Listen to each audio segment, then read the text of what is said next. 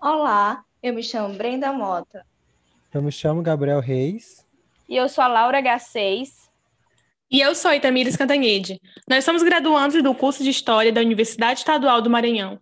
Sejam todos muito bem-vindos e bem-vindas ao nosso primeiro e último podcast, chamado Historiografando. Aqui, nós vamos falar um pouquinho sobre Gilberto Freire e suas principais obras. Lembrando que, para a construção desse podcast, estamos embasados no texto Anos 1930, Gilberto Freire, O Relogio da Colonização Portuguesa, da autoria de José Carlos Reis, e também no texto de Lilia Moritz Schwartz, intitulado Gilberto Freire, Adaptação, Mestiçagem, Trópicos e Privacidade em Novo Mundo nos Trópicos. Então vamos começar. Gilberto Freire é considerado um dos maiores intelectuais e intérpretes da formação histórico-social. Nasceu em Recife em 15 de março de 1900.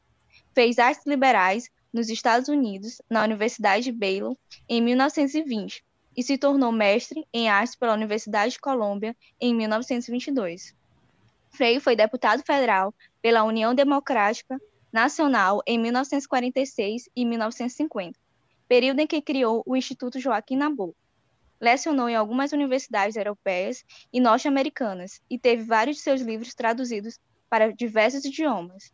Faleceu em sua cidade natal em 18 de julho de 1987.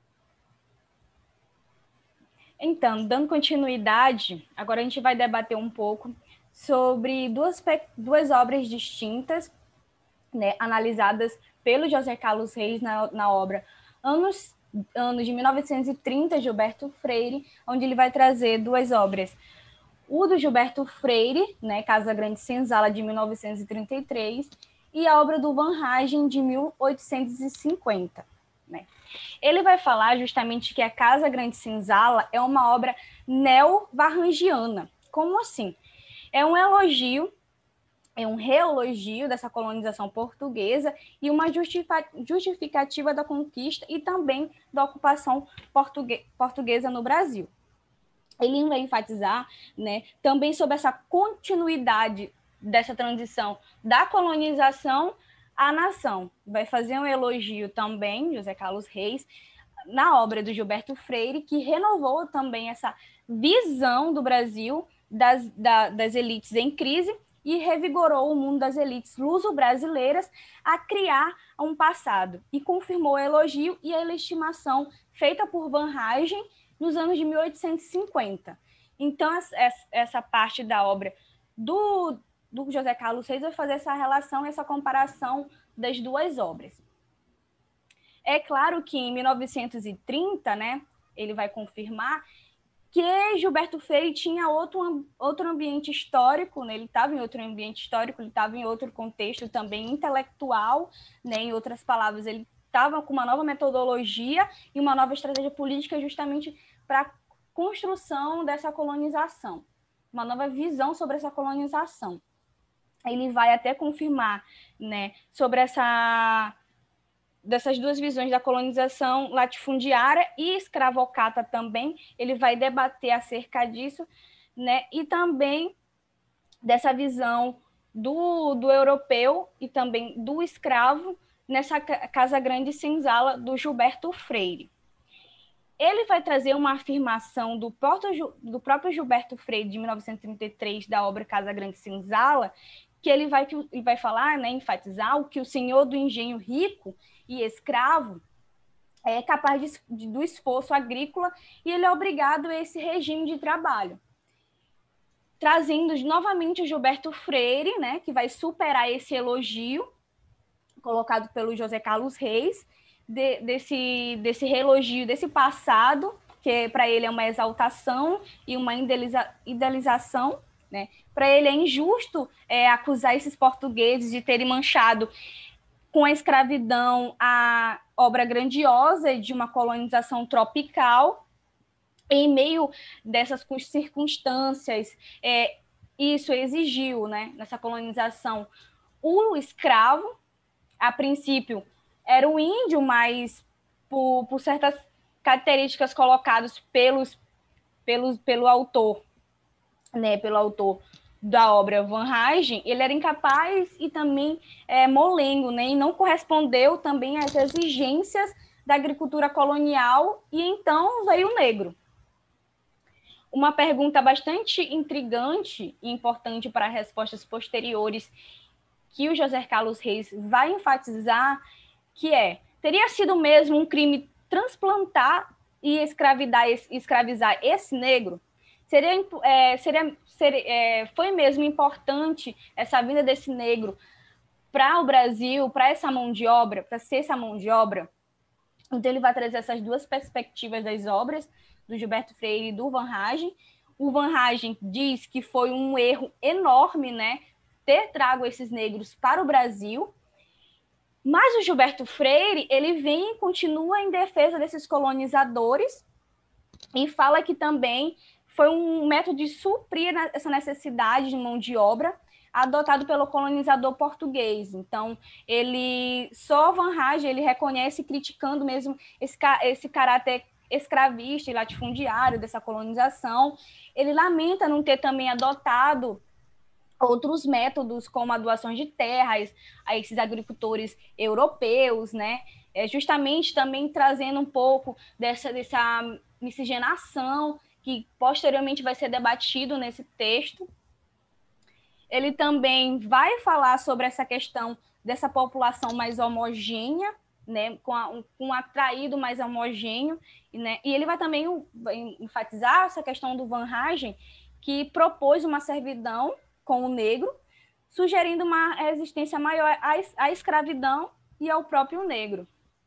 Van Hagen, portanto, ele mesmo sendo um dos principais grandes defensores dessa colonização portuguesa, ele lamentava que teria sido latifundiária e escravista. É, mas em discordância, essa discordância não, não separa esse, esse Frei e Van Hagen, se este não aceitasse a escravidão, era sobretudo porque ela implicava nessa presença negra do Brasil em miscigenação, em desperdício essa raça, essa raça brasileira, que desejava ser pura, uma raça pura, uma raça branca e pura. Para ele, a raça brasileira né, tinha que ser é, mais homogênea. A, a colonização portuguesa entendeu, seria mais bem sucedida se não tivesse essa presença negra no Brasil.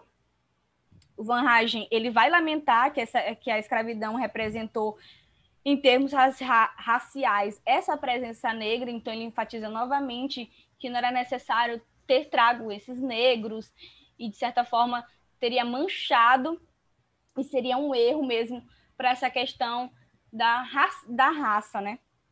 O que ele não parecia, ele não, o que ele não queria mesmo é que essa negritude, esses negros não enchessem as cidades e também os engenhos brasileiros. Aí ele traz outra perspectiva muito importante de Gilberto Freire sobre essa questão racial, é que Gilberto Freire ele vem com uma perspectiva mais radical em seu apoio dessas, dessas opções latifundiárias e pela escravidão, porque ele aceitou e valorizou a presença negra no Brasil. Se o negro só trouxe vantagens, tanto cultural, né, quanto também social. E ele fala também sobre essa perspectiva das negras mulatas serem lindas e ser sensuais, e que a miscigenação não é um problema grande para o Brasil, não era um problema grande, e o latifúndio também e essa escravidão não foram obstáculos, problemas, e foram sim é, opções corretas terem, é, de ter, terem trago esses negros e um sucesso dessa colonização portuguesa nos trópicos. Ele também vai enfatizar que Freire ele vai mais fundo e longe em defesa dessa colonização portuguesa no Brasil, mesmo com a presença negra, e muito graças a ela, essa colonização teve um sucesso total. Então, ele aceita integralmente e sem reservas essa presença negra no Brasil.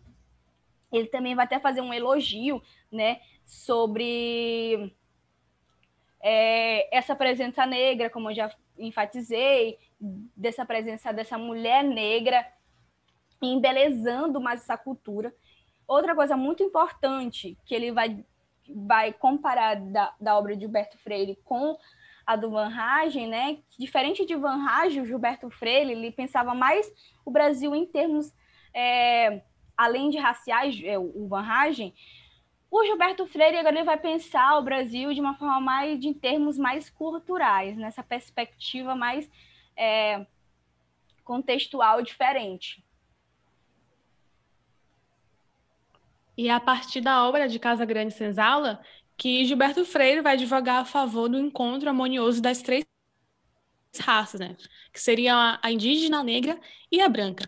E essa fusão harmoniosa levaria à miscigenação, que, de acordo com José Carlos Reis, foi como Freire definiu a forma de corrigir a distância social entre essas, essas três raças, né? o que favoreceu uma certa democratização social no Brasil, já que agora, com essa miscigenação, indígenas e negros poderiam fazer parte da mesma família que os brancos. Então, por isso, na visão de Gilberto Freire, a miscigenação era vista como algo positivo, como uma coisa vantajosa, porque criaria o tipo de homem ideal para viver nesse novo mundo dos trópicos. E é nessa obra também que ele defende a ideia de que o branco foi bondoso com os escravizados, que tinha uma relação adocicada, que os escravizados, inclusive, que preferiam o senhor malvado e a sua posição nessa relação era uma relação passiva é, em relação ao senhor dos brancos, né? Então, a interpretação freiriana é de uma escravidão positiva, que, segundo ele, os escravizados eram bem tratados, eram como se fosse da família, e isso é um discurso que, inclusive, a gente pode encontrar até na sociedade atual, é, é quando está voltado para empregadas domésticas pai, da família, é, a gente trata como se fosse parente, uma permanência também desse discurso, né? Então, portanto, Freire afirma também que a sociedade brasileira seria diferente daquela do regime do apartheid da África do Sul, já que brancos e negros é, conviviam bem, é, as crianças negras e brancas cresciam juntas, né? E o fato de, de que aqui no Brasil essa segregação racial não era oficialmente institucionalizada para Freire, isso era visto com bons olhos, né? Já que aqui a diferença deu certo, aqui seria o paraíso racial. Aqui no Brasil nós teríamos um senhor paternal e um escravo fiel, né? Então, a sociedade brasileira, ela teria sim conseguido equilibrar muito bem suas diferenças, seus antagonismos, e essas foram ideias que fortaleceram uma concepção da democracia racial aqui no Brasil. E, embora esse mito da democracia racial não tenha sido criado por Freire, foi a partir de Casa Grande Senzala que esse termo ganhou uma maior notoriedade. Então, gente, é sempre bom termos em mente que a partir do momento que um autor ele escreve sobre um determinado tema, sempre aparecerão críticas, sejam elas construtivas ou não. E no caso do Gilberto Freire, nas obras Casa Grande Senzala e Novo Mundo nos Trópicos, é, uma das principais críticas que irão ser abordadas vai ser da Lilia Schwartz, ou seja, com base nessas duas obras que estarão voltadas para a identidade nacional, a Lilia vai basear os seus argumentos, ou seja, essa identidade que vem ser diferente dos vizinhos da América e também diferente do da Europa. A Lilia ela vem primeiramente problematizar criticar a respeito dessa romantização da relação entre escravo e senhor, ou seja, ela vem falar que o Gilberto Freire ele vem abordar nas suas obras essa relação como uma relação de amizade, e como sabemos bem, isso não foi verdade. E outro ponto que é sempre bom citarmos em relação às críticas da Lília vem ser essa questão da miscigenação, ou seja, ela vem falar que o Gilberto Freire ele vem falar que a miscigenação foi o mal da nação, que a miscigenação, com base nele, é, deveria ser de predominância branca, ou seja, algo homogêneo, e também é coerente afirmarmos que é, essa miscigenação ela tinha que estar ligado aos moldes europeus, ou seja, tinha que ter características europeias para ser uma boa miscigenação. Então é isso. Sempre bom pesquisarmos a respeito da formação dos autores para poder fazermos uma boa crítica, para poder fazermos um bom debate a respeito da maneira pelo qual esses autores abordam determinados temas, até porque o Gilberto Freire era sociólogo, ou seja, ele vai abordar esses temas partindo das suas perspectivas, e a Lília ela já era uma historiadora, ou seja, ela vai criticar as obras do Gilberto com base na sua formação, com base no que foi o, a escravidão de fato, partindo do ponto de vista dela e do que ela acredita estar correta, com base na historiografia. Espero que tenham aprendido, que tenham gostado do nosso podcast. Até a próxima.